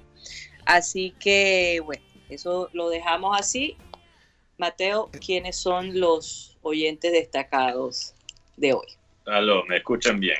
Dale. Claro. Ok, listo. Bueno, los fans por Facebook tenemos a Frank Rivera, Fernando Puelvas Mesa, Sonny Tacota, Ana Camargo, Alexander Bravo, Roberto Otero Lugo, Wilson Oyola, Nancy Mercado, un abrazo para Nancy Mercado, Pedro Pico, eh, Nay Lupe Orozco y Jesús Puerta González. Y por YouTube tenemos a Ro- Rodolfo Zulo- Zuluaga, John Jairo, Cristian B., Cristóbal Rivero, Luis Cassiani, Sonia Utria, Leopoldo Núñez y Javier Sánchez Polo. Eh, Oye. Pedro Pico es llave tuya. Eh, sí, él es de, de Houston. Sí. Bueno, Pe- Pedro ya forma parte de, le- de- Sí, de- de la gente de satélite, Sí. y lo mismo que Ana Camargo. él también me ha mandado fotos de, de, de cuando él nos ve por, por la televisión. Oye. Ana Camargo no será familia de, Del De cabezón. Orlando. de Orlando. No sé, Hay que averiguar. No sé. Hay que no sé. averiguar. Ahorita le pregunto, seguro Oye, Ana una ¿O será familia de Chuchín? Oye, eh, eh, Karina y, y Mateo, que están de aquel lado del charco, eh, eh, viendo aquí el arbolito de Navidad que está aquí en el estudio, ya uno se acostumbró a verlos, que son árboles sintéticos. Sí, Pe- Pero antes, yo recuerdo niño ahí en el barrio Laya cuando. eh, porque el barrio Laya estaba rodeado de montes, ahí, donde hoy en día es el barrio del silencio. Eso era una, eso era una finca grandota ahí, era monte. O sea, la gente del barrio iba allá y cortaba un, un arbusto. Oigan, pónganme las campanitas cuando hablemos de Navidad. Hay que poner las campanitas. La gente del barrio iba allá a- al monte, cortaba un arbolito, venía y lo- lo- le quitaba las hojas, quedaba el tronco del árbol, árbol, arbusto, no era un árbol, un arbusto, y lo esperaba que se secara, o sea, eso, lo hacían con anticipación del, tiempo de Navidad, y después lo pintaban de blanco, pintura blanca, y después lo, lo, lo, rodeaban, o sea, lo iban adornando, adornando como, como especie de una de un material blanco entre entre entre era como algodón y una fibra blanca que se iba alre- alrededor del, del- arbolito y después les ponían las, las- bolitas de cristal los, los- foquitos en fin y se y se y se empotraba en un en un pote de pintura o de, o de leche, de lo que fuera, que también se pintaba de blanco y se llenaba de arena para que el arbolito estuviera ahí. Y ese era el árbol de Navidad. Después cuando vino el primer, bueno, por lo menos el que, primero que yo vi, eh, no recuerdo, fue un amigo de Fabio, no sé si fue do- don Julio Blanch o alguien, así, o alguien así, que le mandaron el arbolito de Miami y nosotros nos asombramos. Oye, mira, un árbol ¡Wow! Sí. no decíamos de material sintético, decíamos de plástico. De. Oye, qué vaina chévere. Oye, esos gringos están adelantados. Joda.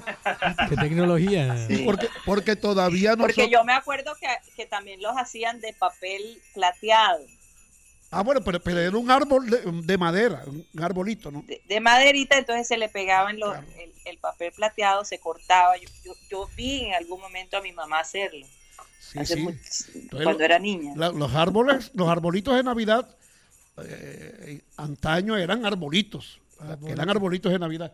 Estos también son Sí. unos árboles, pero son sintéticos.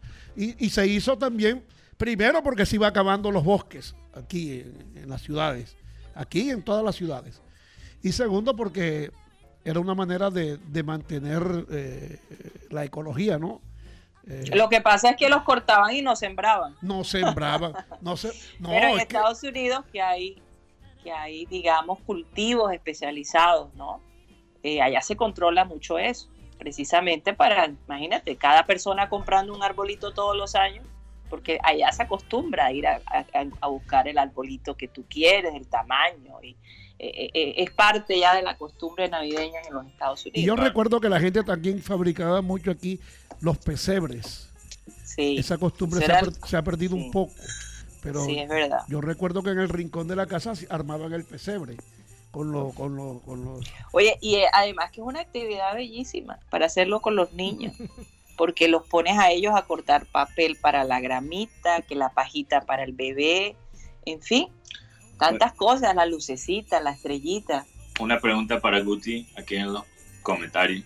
Eh, alguien le pregunta a Guti si él cree que pod- podríamos ver chateo de nuevo en el Junior.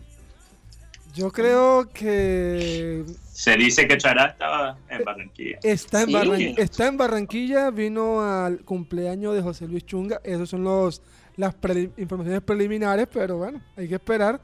Lo que sí Ma- podría ma- ma- haber, Mateo, eso no, eso no significa nada porque te voy a decir, la próxima semana se casa aquí en Barranquilla Nabil Crismat, el, el joven lanzador barranquillero que, que está con los gigantes acá y con, con, con San Luis, acaba de firmar con San Luis y tiene contrato de liga menor con invitación al campo de entrenamiento. Pero bueno, eso no sería tan importante que, que él se vaya a casar y que está en San Luis y eso ¿quién viene? eh, es que él invitó y viene para Barranquilla a su boda Pete Alonso, el que acaba de Claro. ser el que acaba de ser novato del año de la Liga Nacional y que estableció récord de jorrones para un novato con 53. Bueno, Pete Alonso va a estar aquí en Barranquilla para eso, pero eso, eso- Oye, qué, pero eso- qué rico la van a pasar. pero eso no, eso no significa que él vaya a jugar ni con Caimanes ni con Gigantes. Bueno, lo, lo que Si, sí, si ustedes creen que Barranquilla es chévere, imagínate con un contrato de Liga Mayores. Todavía más, más chévere. bueno, Ma- Mateo, el, tema- el tema es que el equipo mineiro no ha pagado un dinero que se tiene el Junior de Barranquilla por Chará, Ah, por ahí sí. pero Ahí pero está. hay que esperar a ver, pero lo que sí se podría dar es un, es un dateo, Un dateo. Dairo. Dairo eriteo. Oigan, Hasta el, hasta el 15 No, de... no, no veo esa combinación muy, muy Hasta el muy- 15 de diciembre están esperando la respuesta del jugador Dairo Moreno a la, a la escuadra rojiblanca. Y bueno, se espera, que llegar- se espera que Junior en, antes que se acabe el año tenga las dos, las dos figuras que dio a conocer el, Claro. el dueño del Junior. oigan, y ustedes se enteraron hablando de dinero Uy, de lo que de la falla técnica de, de dos cajeros de Bancolombia, No. que básicamente regalaron dinero, No me- cualquier cantidad de gente. ¿Por qué no me dijiste eso cuando estaba ocurriendo? Bueno, me, me estoy enterando, Catalina Solano, manda este comunicado en donde dice lo siguiente: la falla se da en los cajeros ubicados en la calle 72 con carrera 46 ¡Hombre! y la calle 70 con la carrera 53. No, no, Karina, no te Entonces, lo ¿qué pasaba? Estoy hablando en serio. sí, es verdad. ¿Qué pasaba? Que metían la tarjeta y aunque no tuviera fondo, el cajero arrojaba 600 mil pesos. ¡Hombre! No, pero, ¿sabes, Karina? Este, Sí. eh, bueno, les comento aquí algo. Esta mañana estaba hablando con, con, bueno, con una amiga de la familia que estaba en nuestra casa y le estaba comentando la noticia. Y ella dice que es bastante común para esta época que los cajeros de Bancolombia les ocurra estas fallas. Se vuelvan dice- locos. Sí, porque ya les ha a ella le ha pasado ya dos veces, hace como ocho años y hace como tres años, ya que ella fue, ella no tenía fondo en la tarjeta, estaba esperando, era, eh, sí, exacto, estaba esperando que le consignaran una plata. Y ella fue y revisó y le salió, le salió 350 mil pesos hace tres años y ella llamó a la persona y diciéndole como que, oye, no, no me lo enviaste todo, no me enviaste toda la plata. Y la persona como que, no, yo no te he enviado nada. ya, y, des- y después salió la, la noticia que también ocurrió estas fallas y muchas personas pues pudieron, digamos que, aprovechar. El- eh, lo, lo curioso es que cuando la gente empezó a darse cuenta, parece que esto ya es, es famosito, la gente empezó a hacer fila, a meter cualquier tarjeta para ver si le, le- A le veces. coronaba ahí con, con los a 600 veces- mil. Ah, Eso, se llama, te- eso se llama robo, aunque, aunque no sea. Ese, pero allá voy. Entonces ahora las cámaras Los están tienen pillado. ¿Quién recibió ese dinero? La gente, o una, una cosa es que te pase a ti una vez y tú, porque te voy a decir algo, Marenco, a mí me pasó en los Estados Unidos. A mí no. En un aeropuerto, yo acababa de dejar a mis padres en la ciudad de Boston.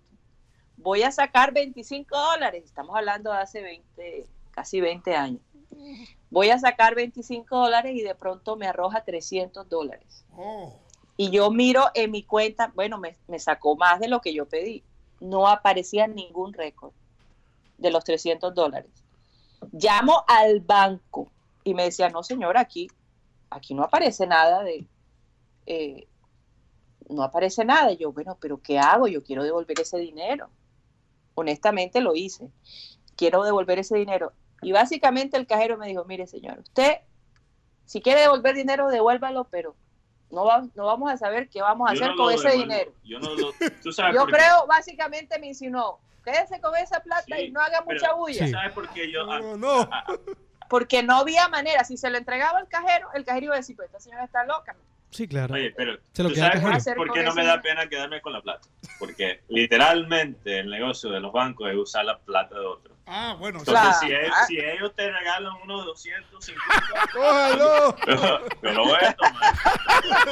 Vamos, vamos a ser consistentes. Te y, cae bien. y además, yo, yo creo que a veces. Oye, pero es que Bancolombia. No, pero fíjate, pero, pero, fí- Ah, pero- fíjate, que claro. regale un poquito a la No, gente. No, pero, pero, pero, pero Mateo tiene razón y Karina también. Ambos todo el mundo aquí tiene razón. ¿Sabe por qué? Porque evidentemente el- los bancos hacen negocio con la plata de uno, de los, de los ban- cuentatenientes que Sí. depositamos dinero ahí o que nos consignan dinero en una cuenta. Ellos trabajan con esa plata. Pero, pero fíjate, yo tengo una tarjeta de, de Bancolombia, precisamente, cu- cuenta de ahorro, de un supuesto ahorro que no es ahorro, porque to- to- to- todos los meses me descuentan 10 mil y pico. y, y el otro día tenía como 30 mil ahí. Y, y hoy que revisé apenas tengo 14, ya me han tumbado 16 mil. Entonces, Imagínate. entonces, fíjate tú. Eh, Pero el otro día yo fui ahí, ahí precisamente donde ustedes dicen, ahí 72 con 46, a sacar 200 mil pesos y el cajero no me los dio. Pero, pero no me arrojó la plata, pero sí hizo la transacción, o sea que me debitaron los Ay. 200 mil. O sea, fue lo contrario. Ay, para- Y yo, bueno, yo Qué dije, mala suerte. entonces me, Marín. entonces me pasé para el otro cajero, que están, ahí hay tres cajeros. Me pasé para el del medio y saqué los 200 mil que necesitaba. Pero eso fue un sábado en la noche, o viernes en la noche, algo así. Dios. Ya bien tarde. Y yo solo pude llamar al banco el lunes. O sea, averigüé cómo era el número. Yo no sabía cuál cómo era el proceso, pero lo averigüé. Y llamé y me dijeron, ¿por qué no hizo eso enseguida? Y yo, "Pues, ahí en la noche yo no sabía dónde me iba a comunicar. Y en fin, en fin, lo hice. Ellos verificaron y como a, la- a las 24 horas creo que fue, me repusieron los 200 mil pesos. O sea, Ah, menos mal. o sea, ellos tienen manera de saber si te dieron o no el dinero. Claro. Pero, pero entonces no sé si también pueden verificar cuál fue la tarjeta que entró Sí. y recibió una plata que no le correspondía.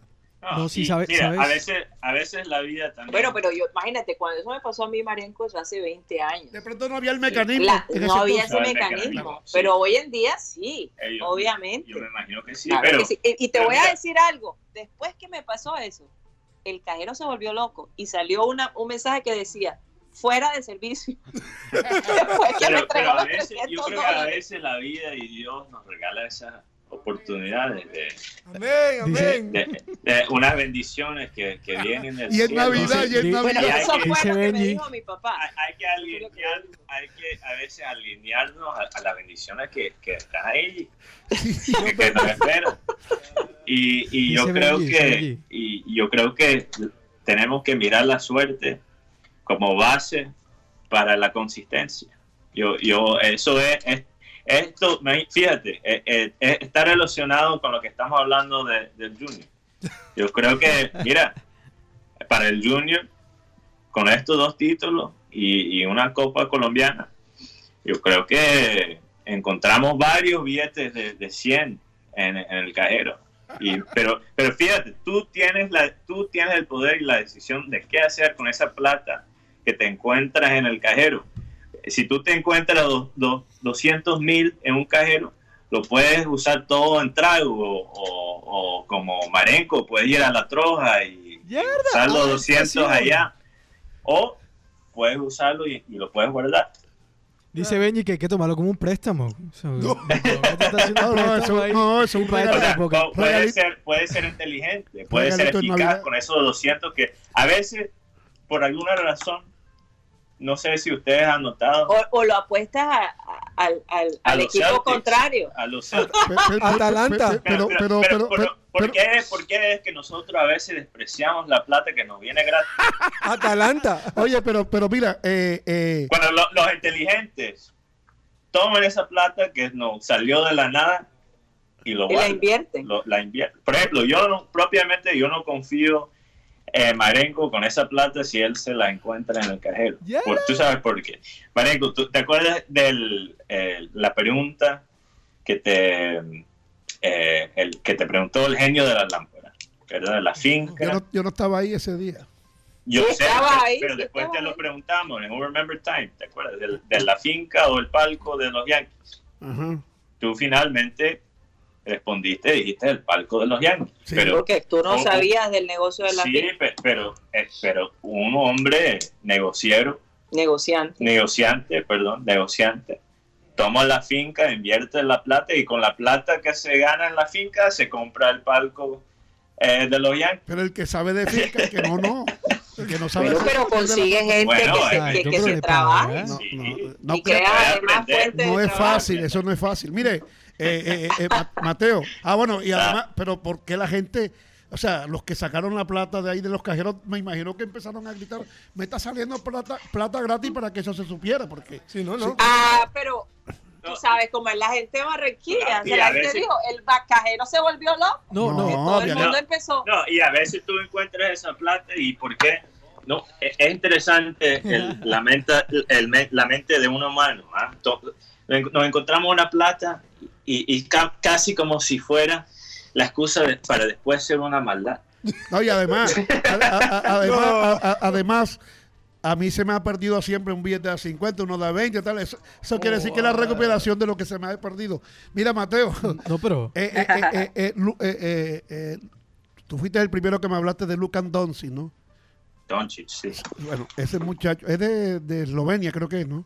Eslovenia, sí. Eslovenia. Bueno, ese muchacho ayer fue la figura en México. Eh, Ayer hubo partido de los de, de la NBA, pero pero no solo es que fue figura como jugador que metió 41 puntos, tuvo eh, triple doble ayer. Es la octava vez que lo consigue ya en esta en esta temporada y lleva Un para, para que la gente entienda, un triple, triple doble es cuando tú tienes tres estadísticas que tienen eh, dos dígitos. eh, dos dígitos. Sí. O sea, dos dígitos en, en anotados, dos dígitos en bloqueos Así. y sí. dos dígitos en asistencia. O, o de rebotes. o rebote, un jugador completo. Sí. Entonces, eh, eh, él y, y el, el- el hombre de, de Grecia, pero de, de origen nigeriano, Yanis. el que tú, no- el que tú no supiste eh, eh, eh, pronunciar su apellido. campo. No, a, Gianni Antetokounmpo. Él, ellos dos están peleando el MVP hasta ahora. Y, y se cree que, que uno de los dos o los dos van a reemplazar a LeBron James como figura emblemática de la NBA cuando LeBron se vaya. Pero este tipo, este muchacho que apenas tiene 20 años, este Luca Doncic, ayer él presentó el ¿Cómo, cómo? Dilo de nuevo. Doncic. Doncic. Bueno, yo lo pronuncio como lo leo. Como Don, Don, como Don, el Don. Y Chich como el principio de chicharrón. Dancing, dancing. Como él, como él no es inglés ni es gringo, él es de, de Eslovenia, Esloveno. lo pronuncio como lo leo. Entonces, Bueno, así es, así es como se produce el nombre en el idioma de él. bueno, ok. Entonces, él, él ayer presentó el juego. Claro, O sea, él, él cogió el micrófono claro, en, como en el, en, sí. el, en, el, en el Coliseo de México y saludó en perfecto español a los mexicanos. Presentó Sí. el juego, señoras y señores. Estoy muy contento de estar aquí presentando este juego de la NBA. ra, ra, ra. Y después dijo, ¡Viva México, güey! Lo dijo Él, así. él estaba en el Real Madrid. Lo- Eso, déjame explicar la situación porque él habla tan fluidamente el español. Es que él llegó de 13 años a- a- a- a- al- al equipo del Real Madrid. O sea, el Real Madrid en, en basquetbol también tiene divisiones menores, desde infantil. Entonces, aprendió el español en, en- en Madrid. Y ahora es una figura portentosa en la NBA. Y Sí. No, él, para mí, él es es el jugador más completo que hemos visto desde LeBron. Y, y te voy a decir que eso sugiere que él podría tener una carrera más consistente de lo que puede tener Giannis. Porque el juego de Giannis está bastante basado en sus atributos físicos que solo tiene Giannis. Por eso él en inglés le llaman el Greek Freak, el fenómeno griego, básicamente, o el monstruo griego. Entonces, ¿qué pasa con un monstruo? Tú eres un monstruo porque naciste así. ¿Verdad? Eh, eh, Es, él es, su- sus habilidades son físicas. Mientras que Do- Doncic tiene algo que, que, que es, él tiene una técnica muy buena. Una técnica. Porque si tú miras a Doncic, él, él tiene el cuerpo de un cuerpo bastante normal. Tampoco digamos que es el super atleta. Pero y, si yo veo a Doncic en la calle, en, en- en la calle sin, sin saber quién es él, yo creo que yo pienso que él es un joven cualquiera. Bueno, me pasaría a mí. Yo no creo que lo iden- identifique. Pero él, él, lo que él tiene es visión, lo que él tiene es toque, lo que tiene, él, él es, él es bueno en todos los aspectos del, del deporte que es baloncesto. Entonces, Ajá. bueno, él, él, yo creo po- podría ser como el Messi de la NBA. Eso iba a decir. Sí. Una buena comparación. Y Ronaldo es el Sí. otro. Ah, Y Ronaldo es el otro. Gianni. digamos, sí, digamos que Giannis quizás es el Ronaldo. También una buena comparación. También, porque, porque Ronaldo también, obviamente, no hay duda de su técnica y su habilidad futbolística. Pero, pero lo, lo- el atributo más importante en la carrera de, de Ronaldo, y todavía más ahora, es su capacidad física, Claro. su velocidad, su, su salto, su fuerza. Eh, y lo mismo con Giannis. Giannis también tiene muy buena técnica. Eh, especialmente para un jugador que aprendió los baloncestos a los, creo que 14 años, 15 años. Mm. Lo aprendió bastante tarde. Sí. Y como está pasando con, con muchos europeos que se están eh, interesando en el baloncesto y, y quizás, quién sabe, también no Bueno, puede pasar el- con eh, colombianos. la- los asiáticos ya están Nunca es muy tarde. interesados. Nunca es muy tarde para, para aprender un deporte, hasta el fútbol, o el baloncesto. Si Sí. hay un niño de 12, 13 años que se, todavía está interesado en un deporte, met- si Me tú te metas completamente, pues Como nosotros que tenemos un sobrino, Isaac Garrido, Yo, como tiene digo- la altura eh, para un jugador de básquet, pero nada, no le hemos podido convencer, le gusta más el Ay, fútbol. tienes tiempo, Isaac, tienes tiempo. Oye, y yo, Me como dijo Marenco, como yo fallé en ser atleta, Puede ser, puede ser agente. yo, yo, yo, yo... No, pero todavía en el golf todavía tienes Ah, chance. yo soy quizás en el golf, si de verdad me meto completamente en el golf. tienes porque talento. El, el- el golf se puede jugar a cualquier edad. Sí. Pero, pero yo como, eh, como fallé en, en los deportes, digamos, no, no pude llegar a ese nivel profesional. Bueno, yo creo que... Y eso que tratado- contaba con el apoyo de sus padres. Claro, claro, no es culpa, no, le- no te estoy echando la culpa. Eh, yo solo digo que, que No, me yo, simplemente quiero hacer la aclaración. pero es que me estoy tratando de enfocar en el músculo que sí, que sí sé usar y es la mente. Ese es el músculo que estoy tratando de desarrollar. Desarrollar. Desar- Ay, no, lo- no puedo hablar hoy. tú- tú Tengo los cruces cables. Tengo. Los cruces claves. tengo los cables cruzados. hoy. Ah, no te preocupes, que eso es típico. Eh, eh, eh, tú sabes. No, no, no, no. Lo que pasa es que la verdad, cuando eh, manejas dos idiomas, Sí, eh, a veces, sí, sí. sí. te lo digo que a veces me pasa a mí. Yo, yo le estaba No, diciendo, yo le estaba diciendo ayer a Mateo cuando ya él se había ido para el aeropuerto. eh, no sé si escuchaste. Sí, por eso te digo que tú dijiste que como yo fallé en todos los deportes, que me debo meter a ser agente. Exacto. Una, Eso es una opción.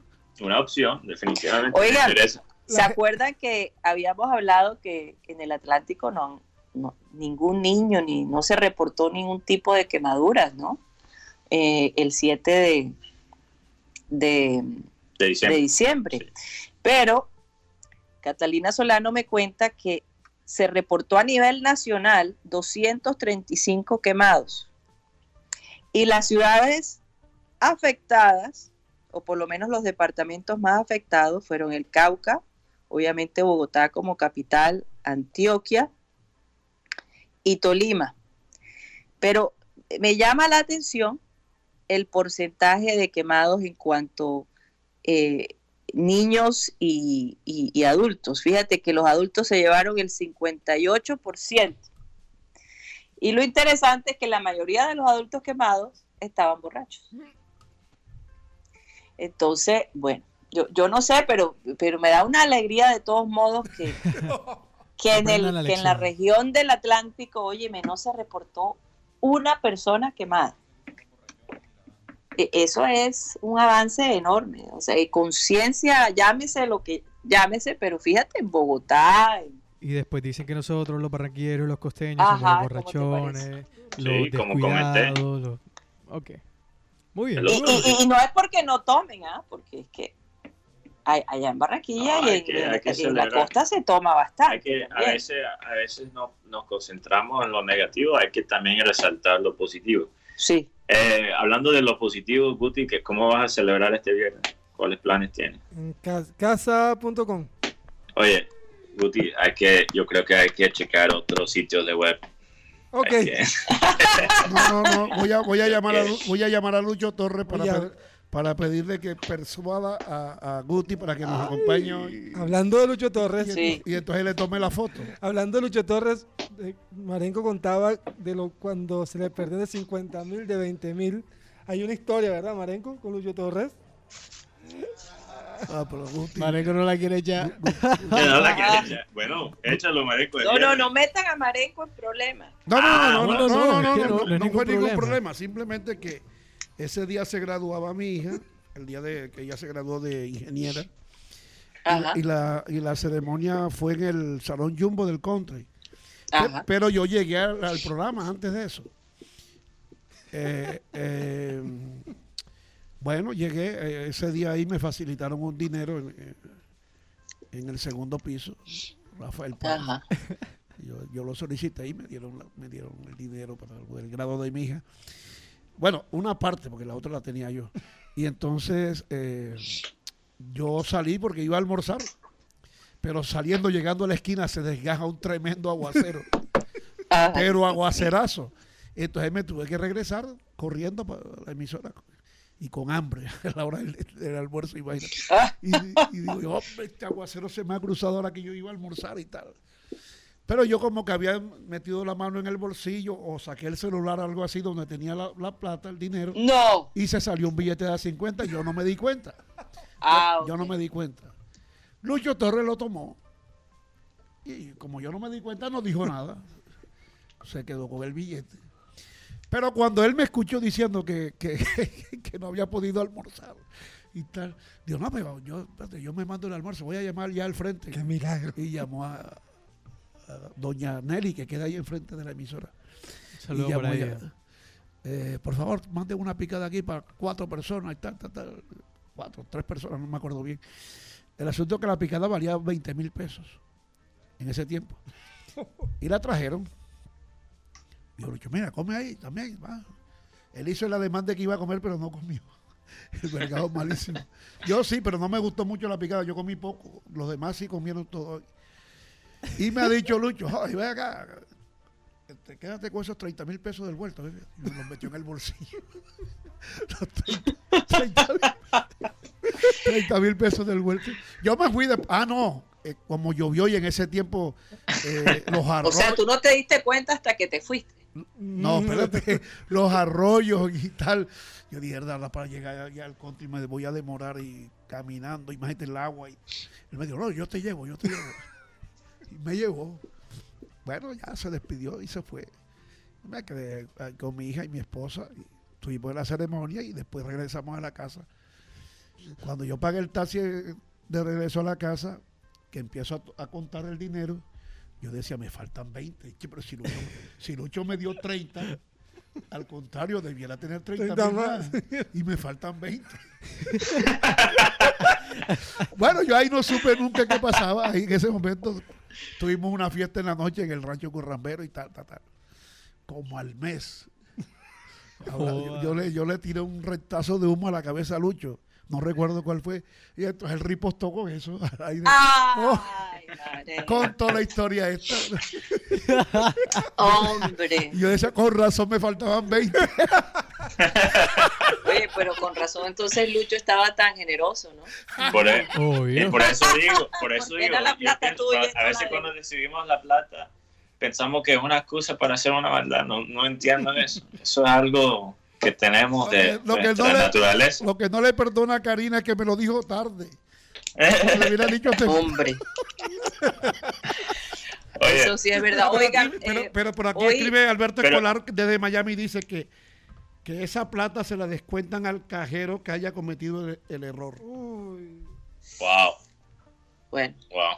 vamos a ver qué pasa. Oye, Guti, pero la, Sí. la razón que yo te pregunto es que, eh, ok, pero rápidamente, eh, yo quería preguntarte, porque, Guti, que, quedarse en la casa.com todos los fines de semana te crea un orden. Yo creo que para conocer el orden necesitas un poquito de caos de vez en cuando. De desorden. Estoy, estoy, Yo- estoy yo- esperando. Y hoy viernes 3. Eh, Oye, esa risa de Marenco es bien, contagiosa. ¿ah? No, porque es que Yo, cuando, yo, yo no digo... Te lo no digo- juro que voy a grabar tu risa. cuando vengas, Es Yo- genial, es genial. no, Mateo, cuando vengas por acá un viernes de esto nos perdemos. Que, y- y Listo. apaga el celular para que no te ubiques. Uy. Uy, ¿cómo va a ser? Santo No, Dios. es que, es que yo no digo que todos los fines de semana hay que hacer una locura, pero como una locura programada de vez en cuando, yo creo Una que es saludable. No hace daño. Saludable. Tienes que dejar que tu cerebro respira, Guti. Totalmente. Oye, eh, compañeros y amigos oyentes, ¿Qué pasó? eh, vamos a despedir un poquito más temprano el programa. De verdad que estamos bajo mucha presión por el evento que tenemos esta Sí, noche. Esta boda. Eh, el matrimonio es a las 5 de la tarde, pero quería que Yeyito mandara este mensaje. No sé si Tox lo tiene ya listo. Sí, aquí está preparado. Touch, touch. Vamos, vamos a ponerlo entonces. Eh, este mensaje especial para mi sobrina y su esposo Patrick. A ver qué quiere decir Yeyito. Yeyito me dijo que quería enviar un mensaje muy especial. Tía Cari, antes de terminar este programa tan bueno de hoy, me gustaría felicitar a Catalina y Patrick por un año más de matrimonio. Bendiciones en esa unión de Dios. También saludos para sus padres Anabela y Gabriel y a sus hermanos Isabela y Gabrielito. Bendiciones para ellos. Ay, gracias Yeyito. Bueno, pero no cumplen un año de matrimonio. Se casan hoy. se casan, se casan. Se casan hoy. Yo creo que Yuki le, le- Ay, le- le- Yeyito. le dijo mal, le dio mal la información. Sí, sí, sí, sí. Sí. Bueno, Qué ahí, raro. pero no importa. De todos modos, el detalle es lo que cuenta. Así que eh, hoy nos vamos un poquito más temprano, discúlpenos, no es costumbre de, de- de- de nosotros. Sí, es lo opuesto, casi Eh, siempre. sí, lo casi opuesto. siempre nos extendemos. pero Mateo, ¿y qué vas a tomar? ¿Qué vas a tomar en el matrimonio, Mateo?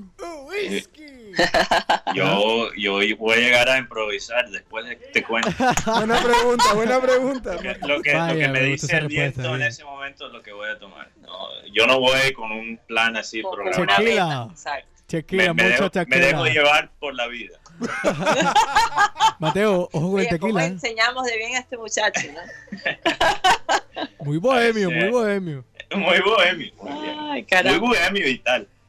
Y tal. Lo, lo que está diciendo Raymond ahora. Sí, sí. Bueno, entonces, hombre, vamos a dejar que eh, un abrazo para todos los oyentes. Yo creo que ya la próxima vez que nos escuchen estaremos con la ayuda de Dios en Barranquilla. Eh, la verdad que nos hace falta estar allá, pero bueno, haber visto a toda la familia como que te recarga, Sí. te llena de, de energía. Oye, Marenco, y no vuelvas al estudio con esa gorra de los hits. No lo acepto. Ahora lo va a poner, se la va a poner más. ¿no? ¿Viste, mi comentario? tú- Ayer escribí en el chat decirle del programa qué gorra tan fea. Tú no naciste en Miami. Sí, pero me, me crecí, eh, o sea, eh, como Pero eh, creciste. crecí en otra parte. Tú le vas a, Me tú le vas, me, es- me- me formé en otro. tú le vas a los, Sí. tú le vas a los Celtics, yo le voy al Miami Heat. Tú le vas al Bueno. Boston, yo le voy a los Yankees. Yeah. Tú le vas a los Gigantes, yo le voy a los Caimanes. Así es la Oye, cosa. espérate un momento. Listo, listo, vamos a ver quién es más salado. ¿No se suponía que tú no eres hincha de los Yankees? No, toma- toma- tomando el momento en que. Mateo Oye, está en la Ah. situación. No, no, pero eso no son las palabras de, de- de un periodista objetivo y, Y, y neutral. lógico y neutral. ¿Por qué te vas a tragar el amague? No, ¿Por qué pero- a- o sea, porque yo soy de un equipo, ahora vas a escoger lo opuesto. Eso, ¿Cómo así? eh, deja, deja lo su- Tú lo subjetivo a mí, Marenco. Tú lo- tú Concéntrate en la lógica. Tú lo hiciste con los. Caimanes y los Gigantes. Y, y- y- y- pero el hecho de que yo le, yo le vaya a un equipo no significa que cuando comente sobre ese equipo me voy a cargar a favor de él. Yo voy a decir lo que La veo. camiseta. Voy a grabar eso, voy a grabar eso. Sí, sí, sí, sí.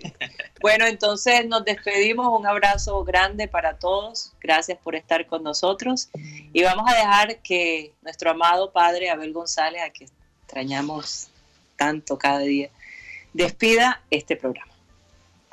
La gente a veces dice, joda, pero ese Abel tan plebe que es, y leyendo la Biblia y tal. Yo, yo creo mucho en lo que dijo Jesucristo. Dijo, yo no he venido a curar sanos, he venido a curar enfermos.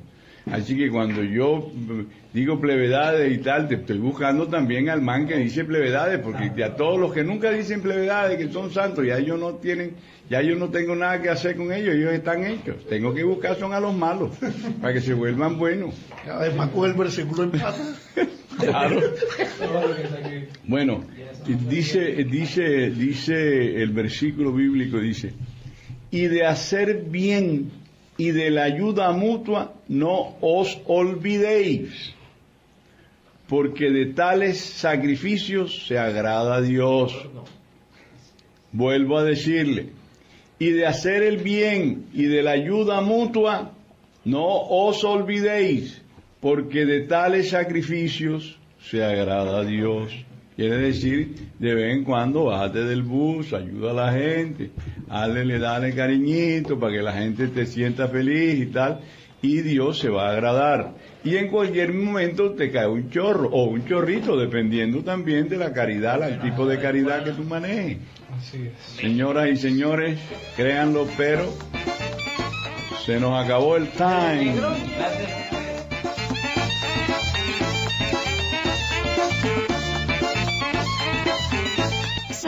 Satellite, satellite, satellite, satellite.